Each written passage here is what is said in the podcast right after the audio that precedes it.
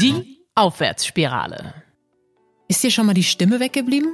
Oh Mann, das nervt so richtig. Es gibt ja auch Menschen, die so schnell wie ein Maschinengewehr sprechen oder ganz leise, sodass man bei einem Vortrag nichts versteht. Wie das kommt und was das für die betreffenden Personen bedeutet, frage ich heute die Logopädin und Sprechwissenschaftlerin Ina Kimmel. Sie bietet auch Coachings und Seminare an, hilft Transmenschen bei der Stimmangleichung und behandelt Menschen mit funktionalen, organischen und psychogenen Stimmstörungen. Wir sprechen auch über den psychischen Leidensdruck ihrer Patientinnen und sie verrät, wie wir unsere Stimme trainieren können. Kommt mit in die Aufwärtsspirale mit Ina Kimmel. Moin! Hallo! Heute geht es um das Thema Stimme. Uns allen ist schon mal irgendwann die Stimme weggeblieben. Das ist ein Sprichwort, auf das wir später noch kommen. Doch als erstes interessiert mich aus so einer professionellen Sicht, was ist die Stimme denn eigentlich? Also die Stimme ist aus logopädischer Sicht äh, ein ganz interessantes Konstrukt, kann man fast schon sagen, denn ähm, sie besteht natürlich aus unserem Stimmklang, also das, was ähm, unsere Stimmbänder produzieren und was dann durch unseren Hals nach oben kommt, ähm, dieser Klang, der dann im Prinzip aus uns herauskommt. Aber was auch einen großen Einfluss hat auf unsere Stimme, ist beispielsweise unsere Atmung, also wie viel Luft wir zu zur Verfügung haben, mhm. unsere Artikulation, also wie genau wir einzelne Laute aussprechen. Das sind zum Beispiel alles Einflussfaktoren, die auch auf den Stimmklang einen Einfluss haben. Jetzt gibt's ja Stimmen, die uns total missfallen. Also ich denke jetzt immer an Verona Poth und ihre verdammt hohe Stimme, die irgendwie so total dämlich klingt, die sie ja irgendwie auch absichtlich macht. Ich weiß nicht mal, ob das ihre wahre Stimme ist. Was sagen Sie dazu? Warum ist das so, dass uns diese Stimmen missfallen und was steckt eigentlich hinter so einer hohen Stimme? Also es ist natürlich ganz, ganz viel viel Geschmackssache. Da ähm, gibt es auch interessanterweise ganz viele Studien zu, die ähm, schon auch danach schauen, welche Stimmen denn so in der breiten Gesellschaft eher gerne gehört werden mhm. und eher weniger gerne gehört werden. Welche auch als seriös angesehen werden und als weniger seriös. Und interessant ist, dass tatsächlich so eine hohe Stimme, wie Sie jetzt gerade genannt haben, eher als ähm, nicht ganz seriös eingestuft wird und beispielsweise in einem Business-Kontext auch nicht als sonderlich vertrauenswürdig eingestuft wird. Das heißt, auf der einen Seite ist es sicherlich ein bisschen Geschmackssache, aber ähm, auf der anderen Seite ist es auch ganz viel Psychologie, die dahinter steckt, denn wir bewerten und interpretieren allein durch diesen akustischen Eindruck ganz viel und haben, wenn wir die Person beispielsweise nur hören, sehr, sehr viele Bilder direkt im Kopf zu dieser Person. Mein Bild wäre erstmal, nervt mich. Ist jetzt kein ja. Bild, aber wenn jemand so eine besonders ätzende Stimme hat, ich finde gerade ja übrigens in Podcasts, da befinden wir uns ja jetzt auch, mhm. wenn jemand eine schwierige Stimme hat, dann mag ich das gar nicht gerne hören und schalte auch sofort weg. Jetzt haben Sie gerade schon über den Business-Kontext gesprochen und hier haben ja sicher viele Hörerinnen und Hörer auch schon ihre Erfahrungen gemacht, mindestens in der Schule bei Präsentationen. Wenn wir uns vor Publikum stellen und plötzlich reden sollen, dann sind wir manchmal ultra nervös und wir haben das Gefühl, dass unsere Stimme uns wegbleibt. Wo kommt das denn eigentlich her? Ja, das ist natürlich der gemeine Einfluss dann der Nervosität. Mhm. Und wir alle kennen das ja, dass Nervosität ganz unterschiedlichen Einfluss auch auf unseren Körper haben kann. Manche merken das an nassen Händen, Herzflattern, mhm. ähm, vielleicht äh, wird einem kalt oder warm. Ähm, die Stimme wird vielleicht auch ein bisschen äh, zittrig, dadurch, dass man wirklich vielleicht auch zittert. Und das hat natürlich alles einen Einfluss auf unseren äh, Resonanzkörper, nenne ich das jetzt mal so. Das heißt, wenn wir uns überlegen, dass ähm, meine Knie schlottern, meine Atmung flach wird, dann kann ich gar nicht mehr so tief einatmen und vielleicht fängt mein Brustkorb auch schon an mit zu zittern und das hört man am Ende dann auch in meiner Stimme. Und je mehr das passiert, desto mehr bemerke ich das natürlich auch selber und es wird häufig umso schlimmer, je mehr ich mich darauf konzentriere, wie schlimm das Ganze doch ist. Das heißt, um das direkt schon mal vorwegzunehmen, in solchen Situationen ähm, Ruhe zu bewahren, ganz im Gegenteil, tief durchzuatmen, in den Bauch zu atmen, locker zu lassen, Knie locker. Ähm, das sind so Tipps, die man zum Beispiel dann auch im Stimmtraining erarbeiten kann. Klingt jetzt leichter gesagt als getan, wenn ich ehrlich bin, und klingt auch ein bisschen nach selbsterfüllender Prophezeiung, wenn ich schon weiß, in meinem Kopf, es geht in die Hose, dann werde ich vermutlich auch alles dafür tun, dass es in die Hose geht, beziehungsweise bin so angespannt, dass es gar nicht anders funktionieren kann, als in die Hose zu gehen. Geben Sie doch mal ein paar Tipps, was ich jetzt tun kann. Also Sie haben gerade schon darauf hingewiesen, einfach mal tief durchzuatmen, aber möglicherweise weiß ich darum nicht oder komme in meinem Anspannungsgrad nicht darauf. Also wie helfen Sie Menschen, die jetzt gerade durchdrehen, weil sie nervös sind vor einem Vortrag. Dieses Teufelskreis-Szenario, was Sie gerade angesprochen haben, ist dabei tatsächlich der wichtigste Punkt, den erstmal zu erkennen, mhm. also diese selbsterfüllende Prophezeiung aufzudecken und zu zeigen, hey, immer wenn Sie an eine Sprechsituation denken, kommen schon diese und diese Gedanken. Und dann ist es gar nicht erstaunlich, dass es in der wirklichen Sprechsituation am Ende auch schief geht. Das heißt, wir setzen im Training auch auf dieser kognitiven Ebene an und schauen uns an, okay, was sind denn überhaupt diese limitierenden und einschränkenden Gedanken und versuchen die ähm, durch andere zu ersetzen. Das könnte zum Beispiel bedeuten, ähm, ein Klient hat den Gedanken, immer wenn ich auf der Bühne stehe, blamiere ich mich. Mhm. Das ähm, wird auf jeden Fall so sein, denn das war bisher immer so. Ja, und dass man sich dann eben mal gemeinsam anschaut, was könnte ein, eine Ersatzformulierung sein, die, ähm, die etwas milder stimmt und die nicht ganz so extrem ist. Zum Beispiel in, in die Richtung, ich, ähm, ich werde alle, oder ich bin bisher auch noch nie, äh, ich habe mich tatsächlich noch nie blamiert. Es hat mich noch nie jemand ausgelacht. Mhm. Also erstmal zu schauen, ist das denn überhaupt realistisch, was ich da denke? Und vielleicht zu denken, ich, ich werde alle Sprechsituationen meistern. Ich übe und ich ähm, werde mich verbessern. Ich kann es noch nicht perfekt, ja, aber ich, ähm, ich bin da dran. Das ist häufig schon eine Entlastung, dem Ganzen etwas das Drama zu nehmen. Es klingt so ein bisschen nach Affirmationen, also positiven Affirmationen. So kenne ich das aus dem psychologischen Kontext. Sprich, ich sage mir etwas, um mich selbst zu stärken. Dabei muss ich ehrlich gesagt immer so ein bisschen aufpassen, dass ich nicht in diese Chaka-Mentalität äh, verfalle, weil das ist eben, finde ich, die genau falsche Sache. Also sich einreden, dass man etwas ist, was man nicht ist, wiederum ist für mich nicht so hilfreich. Deswegen finde ich, haben Sie es ganz toll beschrieben, gerade realistisch auch mal zu gucken, stimmt denn das, was ich hier denke oder was ich als Szenario ausmale eigentlich? Und dann frage ich mich natürlich jetzt, Sie haben jetzt von psychologischen Komponenten gesprochen. Es ist ja vermutlich nicht immer derjenige, der sich nicht traut, ans Pult zu treten, der zu Ihnen in die Praxis kommt. Was sind denn so typische Fälle, die vielleicht auch psychisch bedingte Sprech- oder Sprachfehler haben? Das sind häufig Leute, die ähm, beispielsweise in ihrem Job viel vor Menschen reden müssen und bemerken, dass sie sich ständig räuspern müssen. Mhm. Ja, also das sind so klassische Dinge, die mit der Stimme passieren können. Ähm, die werden in der letzten Reihe nicht mehr gut verstanden, wenn kein Mikro da ist, weil die Lautstärke einfach nicht ausreicht. Oh ja, das ja? kenne ich. Das heißt, ja, da gibt es dann häufige Nachfragen, bitte lauter. Und ähm, das ist einfach für diese Person sehr, sehr anstrengend. Mhm. Das heißt, nach einem ganzen Vortrag sind die häufig fix und fertig und äh, wünschen sich dann eben im, im Stimmtraining ähm, eine ausdauerndere Stimme, eine weniger belastete Stimme und auch eine Stimme, mit der sie flexibel umgehen können und es eben nicht so ist, naja, ich muss mal schauen, ob meine Stimme das heute mitmacht. Denn das ist natürlich eine große Unsicherheit, die, wenn man jetzt einen wichtigen Job hat, äh, nicht auch noch mit sich rumtragen will, ob denn die Stimme heute mitmacht. Jetzt habe ich beobachtet auf Instagram, dass Sie manchmal eine Flasche benutzen mit so einer Art Strohhalm drin. Können Sie mir erklären, was das ist? Das finde ich richtig spannend. Das ist der sogenannte Lexvox-Schlauch, also L-A-X-V-O-X. Das ähm, ist eine Methode, die kommt ursprünglich aus Finnland und bedeutet sowas wie freie Stimme. Mhm. Und ähm, durch diesen Schlauch blubbert man in eine Flasche mit etwas Wasser. Und dadurch entsteht was ganz Tolles, und zwar, dass die Stimmbänder wie so eine Art äh, Massageeffekt bekommen.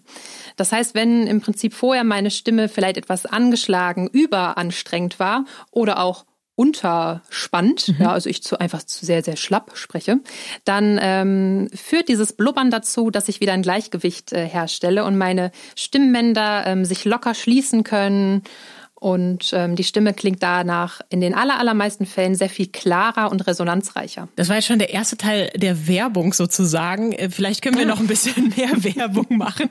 Gibt es Produkte oder Dinge, die Sie empfehlen, um die Stimme klar zu kriegen, um die Stimmbänder zu entspannen. Das ist ja nun mal auch ein Muskel.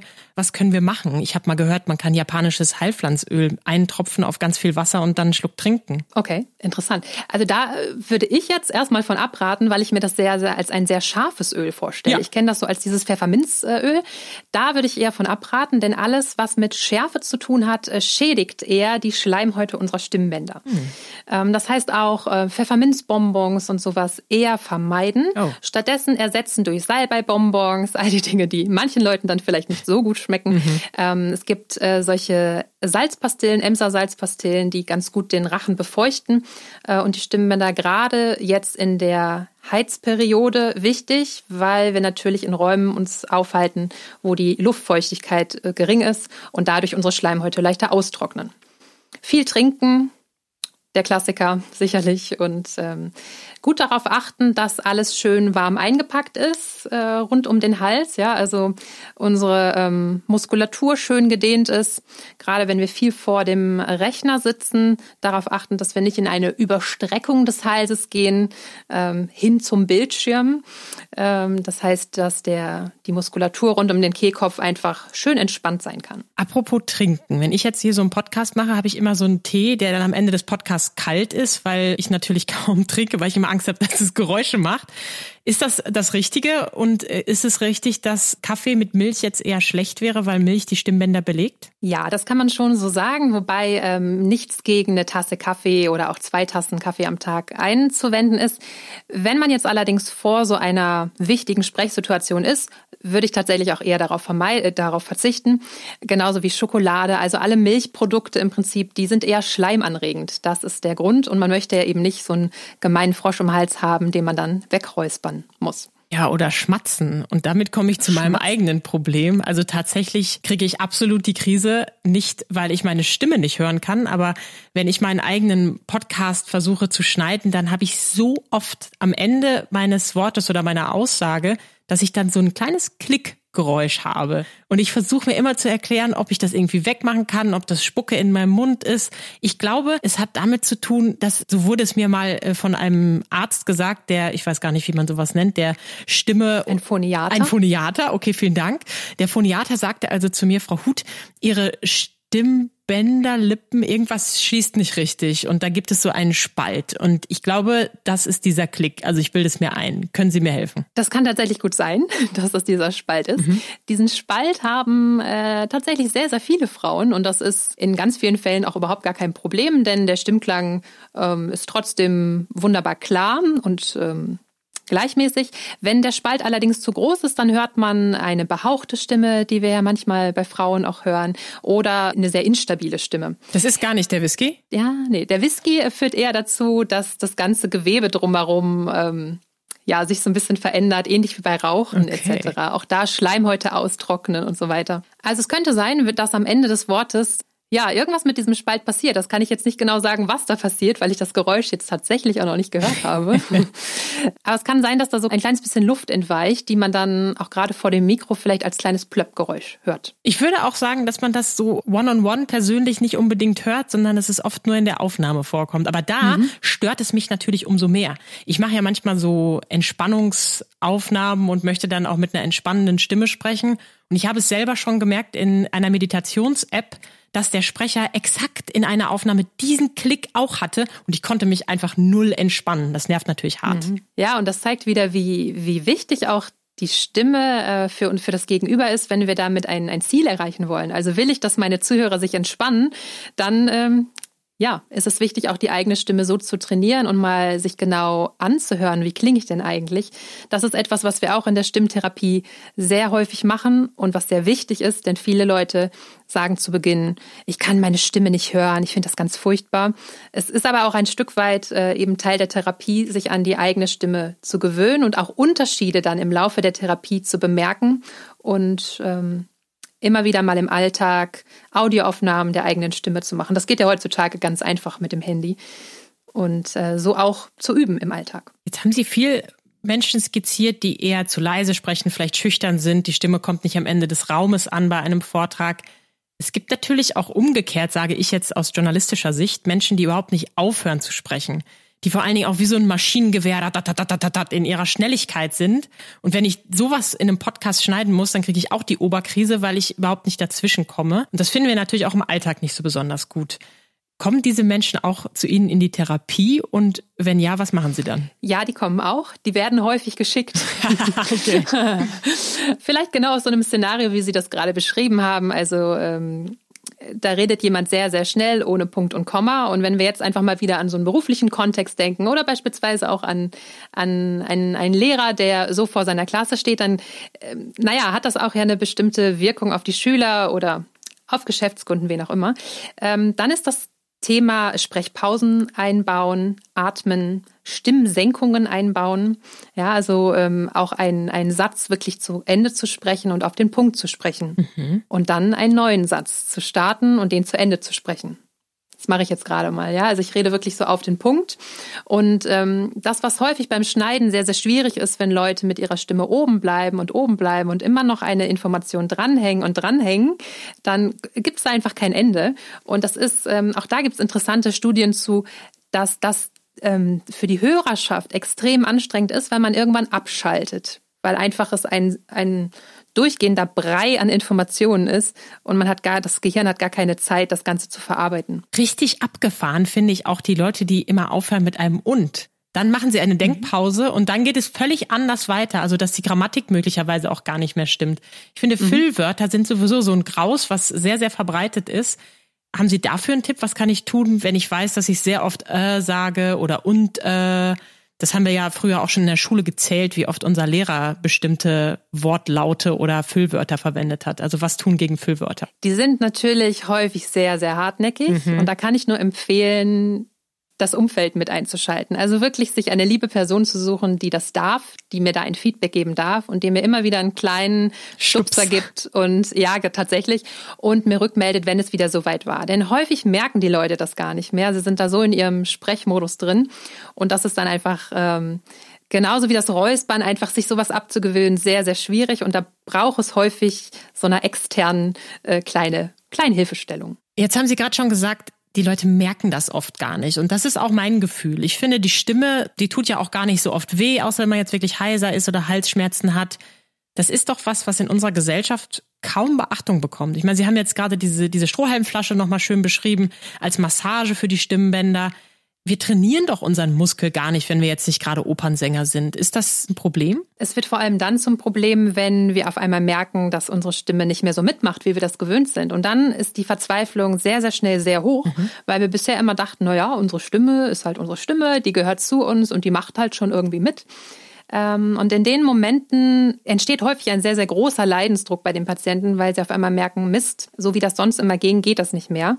Da ist es dann eben wichtig, auch Logopädie zu starten, damit äh, sich so ein Verhalten und so ein Stimmproblem auch nicht komplett manifestiert. Sprechen wir dann von einer Anhäufung an alten Patienten bei Ihnen in der Praxis? Nicht unbedingt, nein. Also das Altersspektrum ist komplett gemischt. Also von jungen Schülern, die schon in der Schule Probleme mit der Stimme haben, bis zur 90-jährigen älteren Dame, die ähm, eine sogenannte Altersdysphonie hat, also eine Altersstimmstörung, dadurch, dass sich einfach die, die Muskulatur im Alter natürlich etwas schlapper entwickelt, sage ich jetzt mal, und auch die Stimmbänder etwas erschlaffen, kann es da auch zu Problemen kommen. Aber ansonsten gibt es tatsächlich überhaupt gar keine Altersbegrenzungen für die Logopädie. Würde es helfen, wenn wir einfach mal öfter die Klappe halten würden?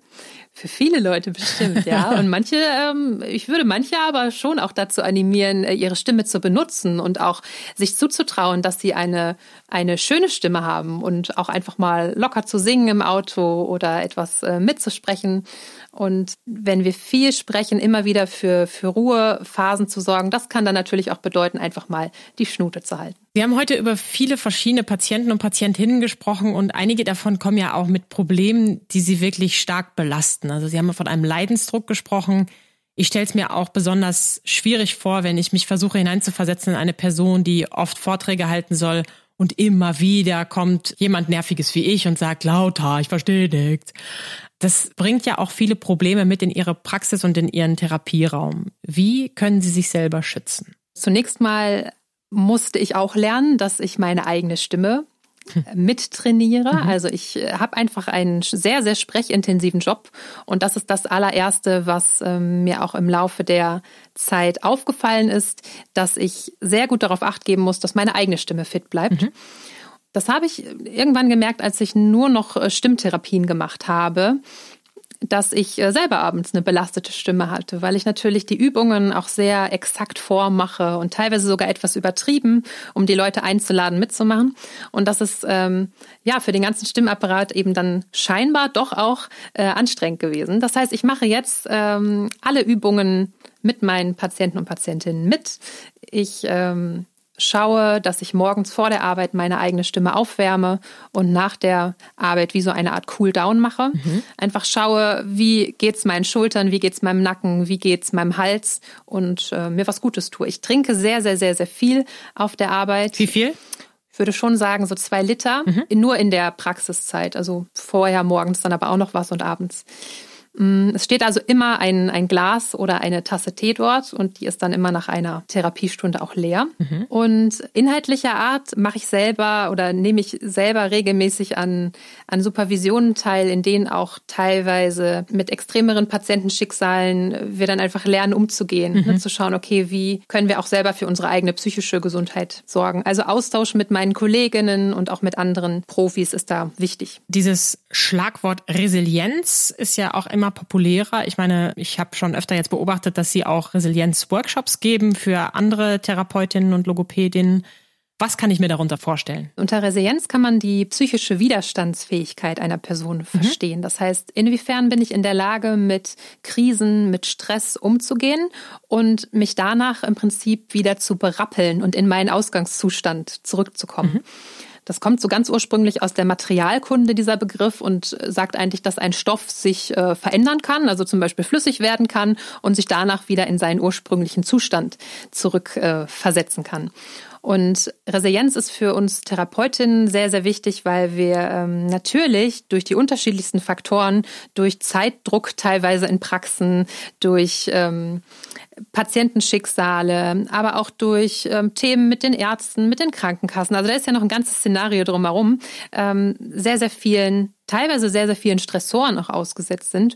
Und wir, indem wir diese Themen reflektieren und gut für uns selber sorgen, eben unsere eigene Resilienz äh, im Blick behalten und im Idealfall dann ein Therapeutenleben lang äh, zufrieden und gesund, glücklich arbeiten können. Ina Kimmel arbeitet gesund, zufrieden und glücklich in einer Praxis in Dortmund und gibt Seminare in Deutschland, Österreich und der Schweiz.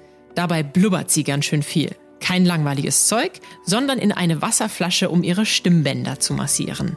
Mehr dazu findet ihr auf der Homepage inakimmel.de. Danke für die vielen Tipps und den Einblick in unseren Stimmapparat und die Stimme. Ina Kimmel. Danke für das Gespräch. Wenn euch die Folge gefallen hat, abonniert den Podcast und empfiehlt sie gern weiter. Die Aufwärtsspirale.